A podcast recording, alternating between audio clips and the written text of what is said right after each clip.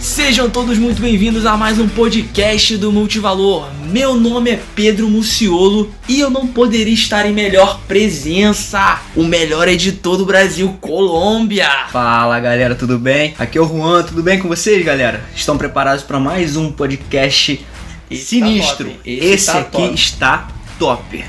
Muito obrigado pela sua presença, cara. E como é que vai ficar a dinâmica de hoje? O que, que a gente vai falar no episódio de hoje, cara? Cara, a gente vai falar de muitas coisas, mas principalmente sobre os principais erros que um investidor faz, né? um in- investidor iniciante, é, sobre como você pode evitar esses erros e entre outros. Então, se você quer saber sobre, sobre essas coisas que a gente vai falar, fica até o final para você não perder nada. A gente separou aqui uma lista com os 10 principais erros de todo investidor iniciante. E observação aqui, tem erro que a gente vai falar aqui nessa lista que a galera com mais tempo de mercado, a galera já com bastante tempo de caminhada ainda comete. Então, cara, se você não quer começar cometendo esses erros e erros que a galera que já tá há muito tempo comete, fica até o final. O primeiro erro, cara, é não quitar as dívidas. Eu não sei se você, Colômbia, teve cometeu esse erro. Eu não cometi esse erro quando eu comecei a, a investir. Eu gostaria de saber, cara. Não, é não, foi? não. Essa parte de dívidas, é, eu sempre fui muito cauteloso em relação a fazer qualquer tipo de movimentação financeira na minha vida, seja até comprar um salgado na, na, na, na escola, faculdade. O cara pegada. né? É, sempre. Tá certo. É, de ter cuidado de não me endividar, sabe? De não pagar mais do que eu posso. De não comprar alguma coisa que seja de alto valor, o qual eu não consiga pagar tempo depois, entendeu? Certo, certo. Ou naquele momento, Até né? porque, cara, se endividar antes de começar a investir é um problema muito sério. Por quê? Você deve estar se perguntando, pô, é um erro. Mas por que, que é um erro? Fala pra eles. Cara, no Brasil, o spread bancário ele é muito alto. E você está se perguntando, cara, o que que é spread bancário? É basicamente a diferença de quanto o banco paga para o cara que está investindo no próprio banco, seja por LCI, CDB ou até a própria poupança, e do quanto ele cobra do cara que tem cheque especial, do cara que faz uma dívida no cartão de crédito. Então é muito difícil, por esse spread bancário ser o mais alto do mundo, dos mais altos do mundo, fica muito difícil você ter uma rentabilidade inicial que consiga cobrir esses juros. Então, cara, para você não se enrolar, para você não ter uma pressão ainda maior psicológica de você ter uma rentabilidade absurda, estratosférica, quite as suas dívidas para você ter uma vida mais tranquila e um começo mais mais de boa, né? É, e não, não só isso, mas também tem gente que se endivida para poder investir, Nossa, né? esse ponto é interessante. É horrível, gente, porque pensa comigo, você está querendo investir é, em algum setor do, do, do mercado é, financeiro.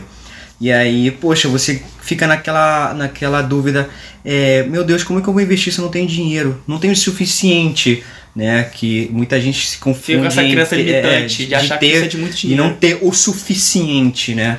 E então muito, eu conheço muitas pessoas que cometeram é, a, a questão, cometeram o erro de vender é, Bens. bens, como por exemplo carro, venderam casas, venderam, sei lá, mano. venderam computador de trabalho para poder investir, buscando, é, é, é, imaginando que isso iria suprir alguma E necessidade uma de, de desejo. Deu certo? Cara, não. Isso nunca vai dar certo. Porque você sai de uma dívida, mas aí acaba entrando em outra para poder ter mais dinheiro, entendeu? É complicado. E, não, beleza, o cara pode até se endividar para investir. Beleza. O cara se, se endivida, vai lá, pega um empréstimo com o banco e aí investe. Mas a gente sabe que investimento não é garantia de nada. A gente, vamos supor que a gente invista, sei lá, tudo em IRB. O cara foi investir tudo em IRB. A IRB quebrou, praticamente. A IRB caiu bastante, caiu de 44 reais antes da crise agora tá 7 e pouco. Mas, por outro lado, ele podia ter investido em Magalu, ter conseguido muito dinheiro. Só que aí que tá, cara, o risco que ele corre, eu acho que o downside é muito maior do que o upside, porque o cara tá vendendo coisa dele que ele precisa para trabalhar, se sustentar, sobreviver, e aí o cara arrisca tudo para ir pra bolsa de valores. Galera, não faz isso, não faz isso, porque a maioria das vezes você tá correndo um risco muito maior do que você consiga suportar. Então, antes de começar a investir, quite as suas dívidas se você tiver, obviamente. Se você não tiver, igual a mim em Colômbia, pode começar tranquilamente. O segundo erro aqui, cara, é não começar por medo de errar. Esse aqui eu confesso que eu tinha. Você tinha, Colômbia? Com certeza. medo de errar. Cara, é complicado. Não só no mercado, mas Sim, em vários coisas. setores da vida. Em muitas coisas da vida. Cara, e isso aí é. Como você disse, em muitos setores da vida a gente não começa porque a gente foi aquela crença limitante de que tem que começar Aquele com receio, tudo pé perfeito. atrás. Tem que ter o timing perfeito, tem que ter o vídeo perfeito, tem que ter o dinheiro, a quantia de dinheiro perfeita para fazer aquele investimento. E cara, não é assim. Você vai errar, isso é um fato. Você vai, você vai fazer algumas cagadas durante a sua caminhada. E pensa comigo, você está muito tempo estudando, muito tempo lendo, muito tempo se dedicando. Só que a gente não pode esquecer que a gente mora no Brasil. No Brasil todo mundo muda muito rápido, principalmente não no Brasil, não só no Brasil, mas no mundo inteiro. Hoje em dia, com a tecnologia, tudo está mudando muito rápido. Então, às vezes, você está focando, está estudando alguma coisa, e aí vem uma lei, vem uma pauta, vem uma PEC, que muda totalmente a sua forma de ver o mercado, de ver os investimentos. Um exemplo disso é a taxação dos dividendos, onde a gente não tem, a gente perdeu um pouco dessa rentabilidade total devido a essa taxação que veio. Então, E, cara, gente, se comece- vocês não sabem o que, que é essa taxa- taxação de dividendos, recomendo vocês irem lá no canal do YouTube. Lá você vai encontrar sobre esse assunto, tá? Muito top, a gente fez um vídeo, ficou muito completo, ficou bem conciso, né? Ficou bem direto. Eu gostei bastante de gravar esse vídeo. Então, cara, comece, sacou? Porque o medo ele vai existir de você errar, você vai errar. Então, cara, esquece isso de que você, ah, eu tenho que começar perfeitamente, porque vai vir erros. E esses erros você tem que usar eles para aprender, para aprimorar, para evoluir mesmo como pessoa e como investidor. Isso é importantíssimo, né? Mas me fala aí, cara. é, você tem alguma dica que você possa dar pra galera aí sobre como eles podem perder um pouco esse medo De errar. de errar, sim? Cara, exatamente, é sabendo que você vai errar, cara. É você tendo, é você perdendo essa crença limitante, saindo desse senso comum, porque todo mundo não começa algo por por não ter conhecimento, realmente. Então você acho que buscar o conhecimento e e saber que você vai ter esse medo é normal. E como é que você busca esse conhecimento, cara? Tem um monte de lugar por aí de graça, tem o próprio multivalor, blogs, livros, e-books, outros cursos, tem faculdade, tem um monte de coisa. E o melhor é de graça. Sim, e isso não só para o mercado financeiro. Isso você pode aplicar para qualquer área da sua vida. Você quer empreender, você quer abrir uma loja, quer, sei lá, começar a emagrecer um Nessa projeto. era moderna, né, gente? A gente pode até chamar o- YouTube de uma, entre aspas, uma faculdade virtual, né? Exatamente. Cara, o que que você não aprende no YouTube hoje em dia? É É complicado. doideira, cara. Você aprende tudo no YouTube praticamente. Então, cara, não falta lugar para você pesquisar, para você conhecer. Porém, um detalhe: cuidado para não se atolar de, de, de informação, né?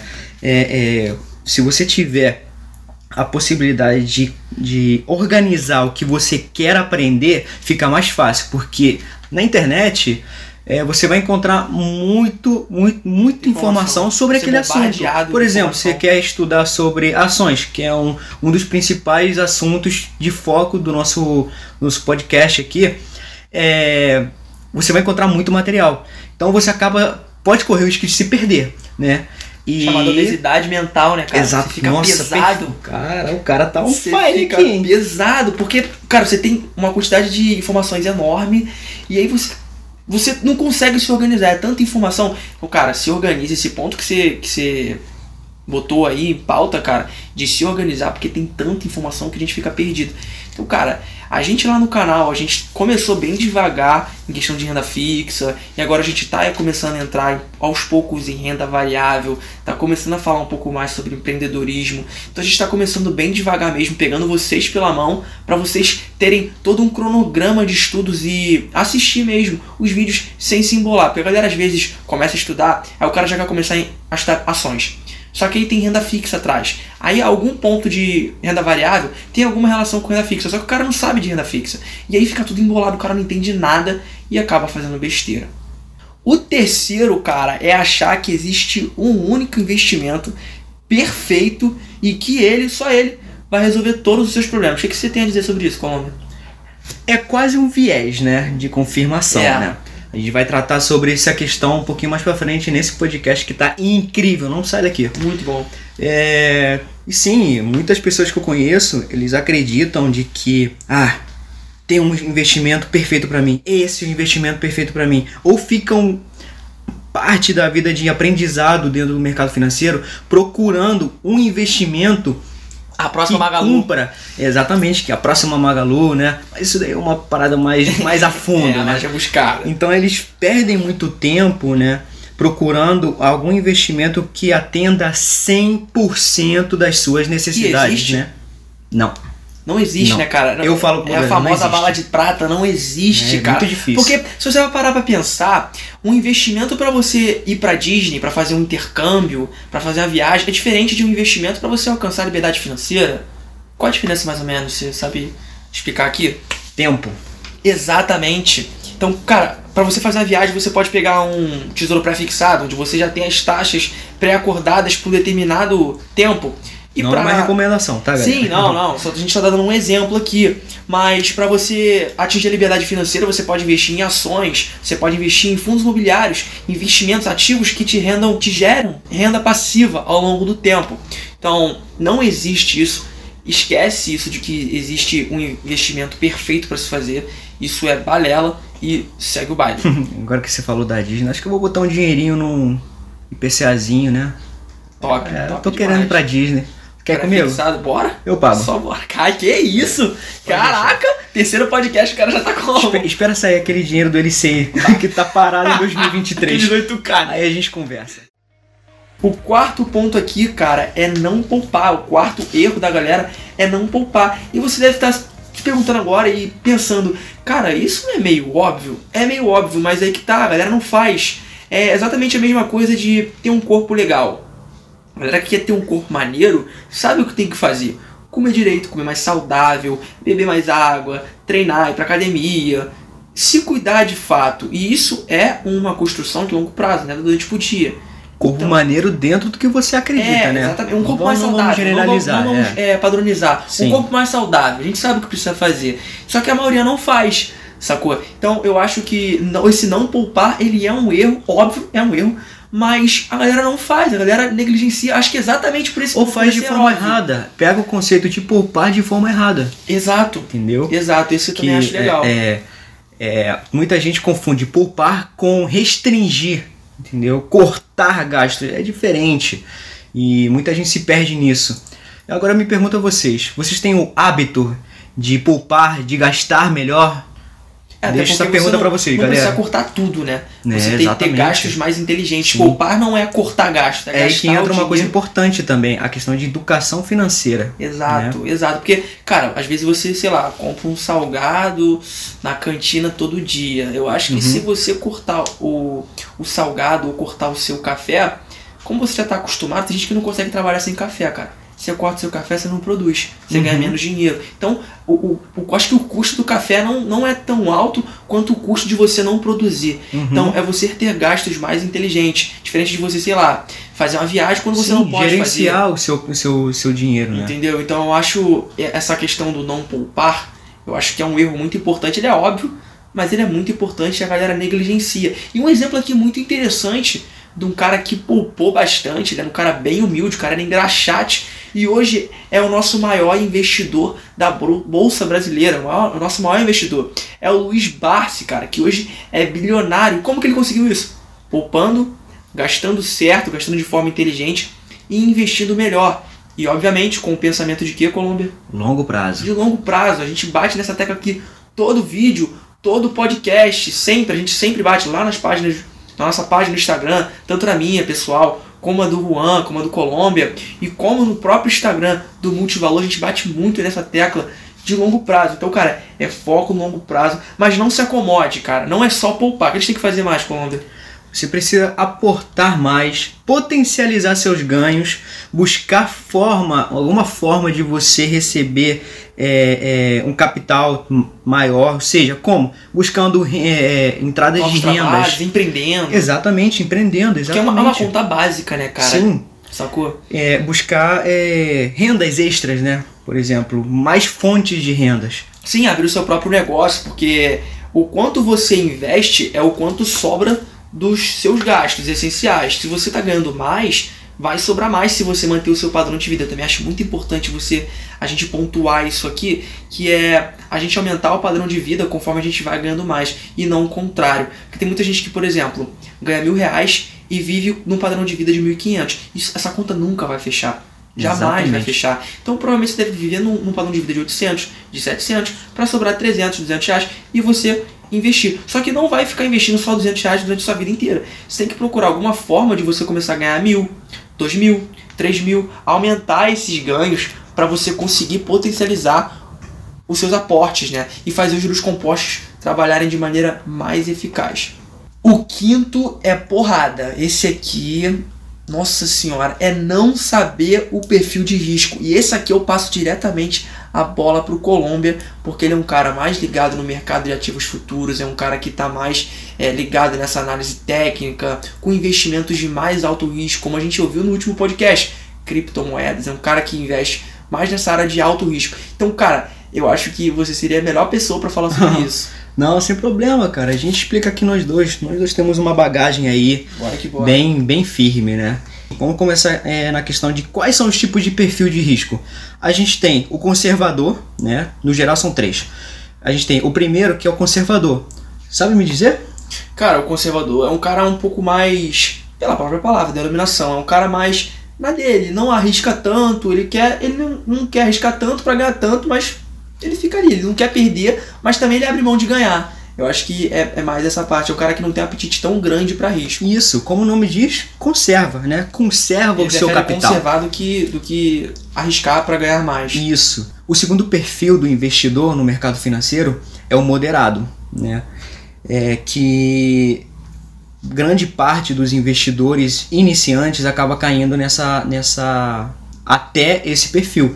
Por quê? É um perfil que representa o seu nível de risco, né? O seu nível de, de, de vontade a se expor ao risco do mercado, né? Buscando uma rentabilidade maior que o, o, o, Conservador. o conservador, exatamente, está disposto a correr, né? Está disposto Ainda, a ele ainda receber. tem um pezinho lá no conservador ainda. Exatamente, Tem o moderado ainda, ainda tem um pouquinho de receio, ainda tem um pezinho atrás do, de, de perder, de, de poder guardar o seu capital, né? E aí entra a parte do, do, do terceiro perfil, que é o agressivo, que entra aquela frase. O quanto você deve se perguntar, quando você já, já tá querendo um pouquinho de mais de rentabilidade, você se pergunta é, o quanto você está disposto a arriscar, né, o quanto você está querendo arriscar, disposto a arriscar para poder lucrar, para você receber uma rentabilidade maior. E aí entra então o terceiro perfil, né, que é o Que eu- agressivo. Que eu acho que é basicamente o perfil nosso aqui. Eu acho que nisso a gente concorda. Sim, Você sim, um perfil acredito que sim. Eu também, Sim. eu também sim. E, cara, e eu acho isso interessante a gente, a gente confirmar, porque eu vejo o perfil que você tem e você vê o perfil que eu tenho. A gente se conhece. Uhum. Então, cara, saber esse perfil de risco é primordial, porque cara, a gente sabe dos riscos que a gente está tomando, a gente sabe os riscos que é investir em renda variável, investir em ações, fundos imobiliários, estoques, criptomoedas e afins. Então, toda vez que você for investir em alguma coisa, você tem que ter noção do qual risco real aquele ativo corre. O sexto aqui é não montar a reserva de emergência. Você é expert nesse assunto, cara. Cara, que isso. Então, certamente deve ter, já ter ouvido falar que quanto maior o risco, maior rentabilidade. O que, que você vai fazer? Você vai jogar tudo onde tem risco? Óbvio que não. E quando a gente fala de risco, existe basicamente três. Que é o risco de crédito, exemplo, o banco ou o governo não te pagar, que são os principais investimentos de renda fixa que a gente tem.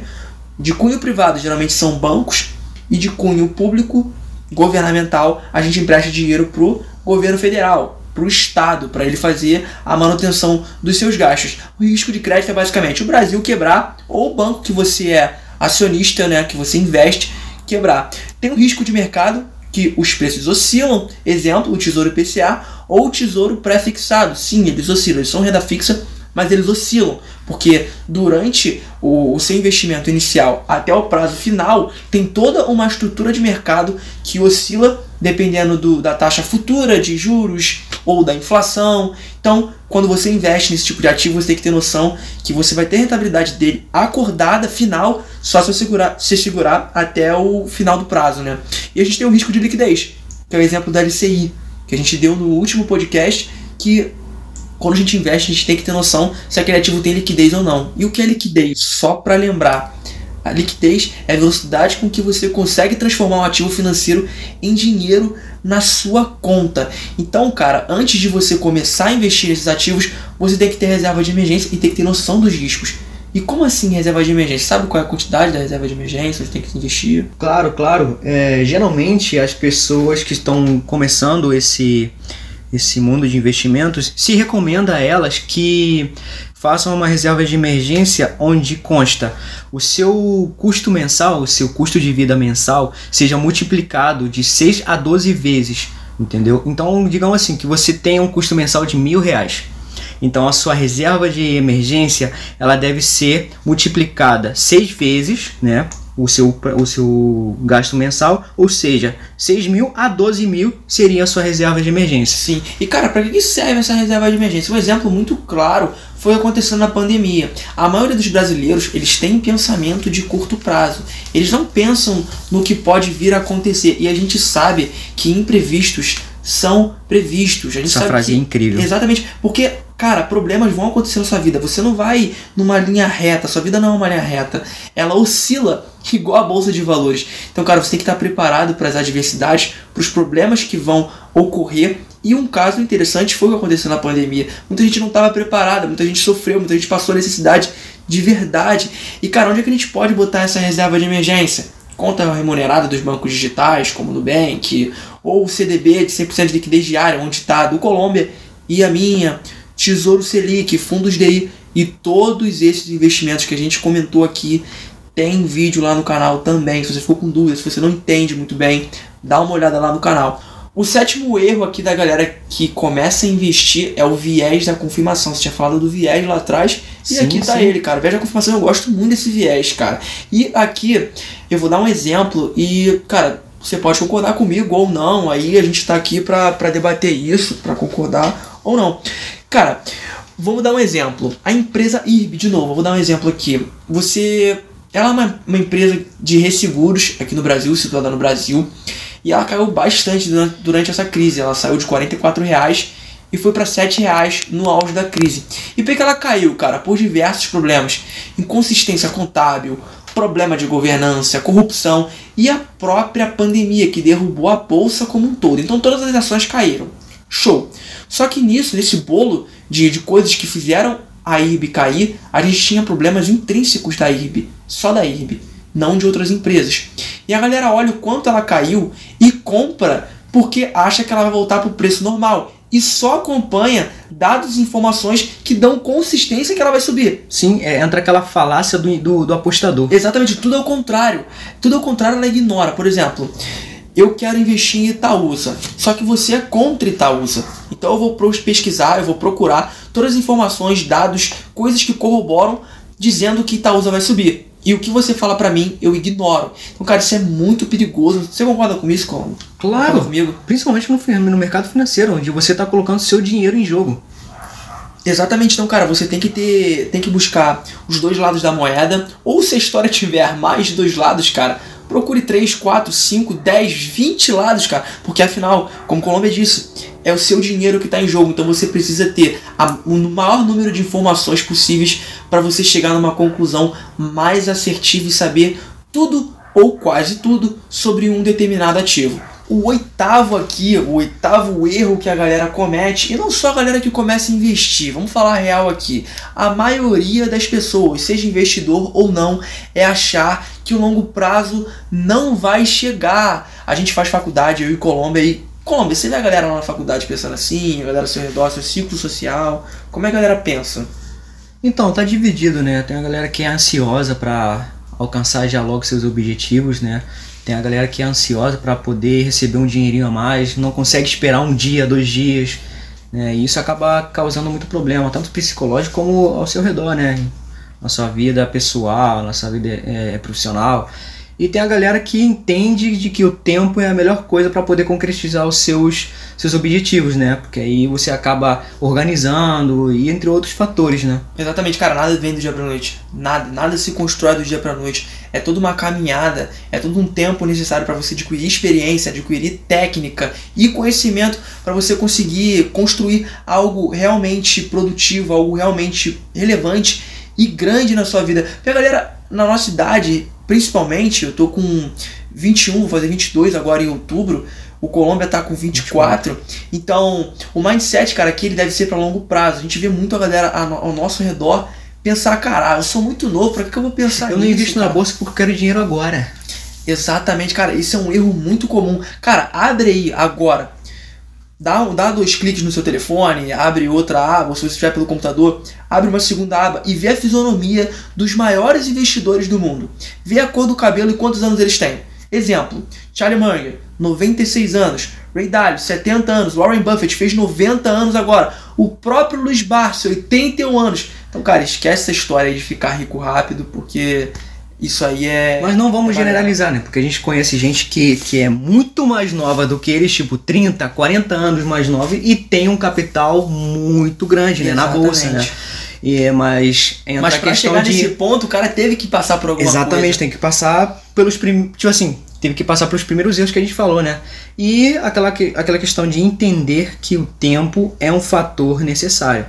Sim, né? para construir qualquer coisa. E principalmente a questão de, de ser consistente nos estudos, nos aportes, falando no mercado financeiro diretamente, é, de ser. É... Resiliente, né, cara? O cara Exatamente. Perseverar acima de tudo, acima de todas as adversidades. E aqui, cara, é diferente de você ser perseverante e resiliente e você ser um cara entre aspas, não burro, mas cabeça dura. Um cara que fica batendo ali, sabendo que aquilo ali não vai dar certo. É o cara ser focado, ser resiliente, mas o cara ter um foco consciente, ter um foco inteligente. Então é saber diferenciar isso também, eu acho primordial. O nono erro aqui é não estudar achando que a melhor forma de aprender é errando. E cara, aqui basicamente o que norteia esse erro é saber principalmente a diferença entre o erro burro e o erro necessário. Colômbia, é, eu quero que você dê um exemplo de, de erro burro e eu vou começar falando do erro necessário, pode ser? Claro, só então, vai. cara, o erro necessário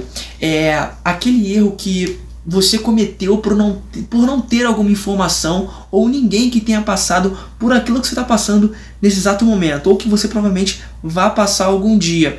E cara, quem pode errar esse tipo de coisa? Exemplo, empresas inovadoras, pessoas inovadoras, como a Apple, a Tesla, Elon Musk, Google, empresas farmacêuticas e, cara, pessoas, empresas, instituições que atuam na fronteira do conhecimento humano, em coisas, em causas que a gente nunca teve contato.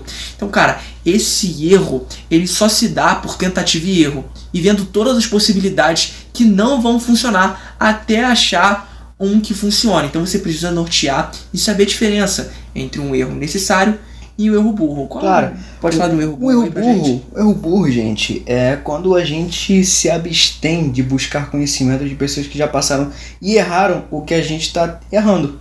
Entendeu? E, por exemplo, uma coisa até engraçada, né? É, o conselho de algum amigo ou algum influenciador dentro daquela área de, de mercado financeiro propriamente dito, né? É o famoso 1% ao dia.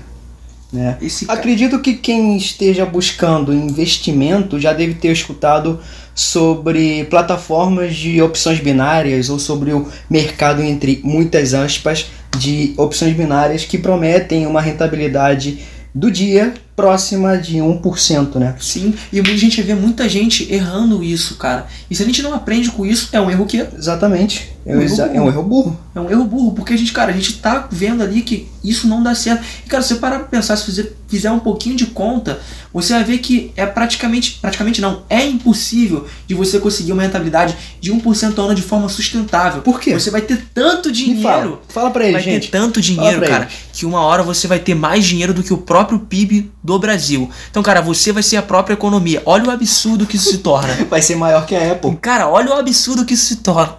Você, só eu até gaguejei agora.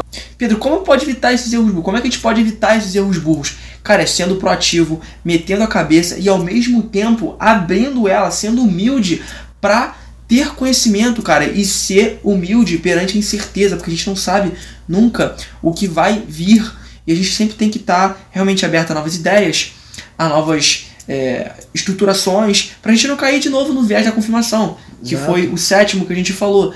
Então, é realmente abrir a cabeça, não se abster de conhecimento e buscar sempre a humildade.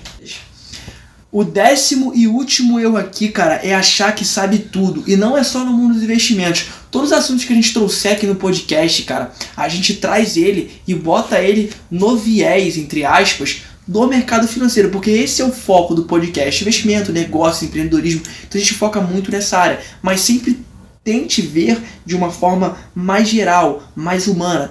Tente trazer isso, extrair esses ensinamentos, esses insights para a vida real, para todas as coisas da sua vida. Então, cara, achar que sabe tudo, é ser arrogante. Você não precisa ler tudo do mercado financeiro, mas ler meia dúzia de livros não vai te fazer o Warren Buffett, cara. E leve isso aqui para a vida. Quanto mais a gente aprende, mais a gente descobre que não sabe nada. Aquela famosa frase, Perfeito. só sei que nada sei. Exatamente, cara. Então não cometa o erro de se privar de, de mesmo que você domine algum assunto, vamos sair um pouquinho da, da parte de, de investimentos, vamos trazer para a parte pessoal, da vida. Digamos que você é, domine certo assunto, é, certa área. É, eu vou dar um exemplo aqui, eu, eu vou, vou me exemplificar aqui. Eu, eu gosto muito da parte de tecnologia, né? Da área de tecnologia, né? Eu faço engenharia de computação, estou me formando e já antes de começar a faculdade eu já tenho alguns cursos já feitos na área de, de, de informática. Sim. E assim, mesmo que eu domine é, de certa forma algum setor dessa área, o que, o, o que, que eu vou receber de benefício me privando de receber mais conhecimento? Porque assim, a área de tecnologia é uma área que a cada semana, né? Vamos colocar a cada semana, né? É, ela está se, se atualizando. Tem coisas novas sempre aparecendo na, no setor tecnológico. Então, assim, mesmo que você domine, digamos assim, ah, você domina é, segurança de dados, né? Base de dados, segurança de dados, digamos assim, que é uma área que eu me especializei. Mas eu tô sempre estudando essa, essa, E esse setor. você pode conversar com Exatamente. Cara. E se você está dentro de uma roda de amigos, né? De amigos ou de- do seu setor de trabalho, você não pode ser aquela que- coisa que você falou, Pedro, ser arrogante só porque você sabe. Você sabe um pouquinho, né? Vamos vou colocar assim, porque, cara, nesse, nessa vida, quanto, como você falou, quanto mais você estuda, mais você percebe que você não sabe nada, E cara. às vezes aquele cara que, por exemplo, você tá falando, aí ele começa a comentar um assunto que você já domina bastante. E ele começa a falar, entra por um ouvido e sai pelo outro. Você já começa a pensar, cara, esse maluco só fala abobrinha, que doideira, não vou nem escutar o que esse cara tá falando. Então ele começa a falar e você, tá bom, cara, já sei, já sei, já sei.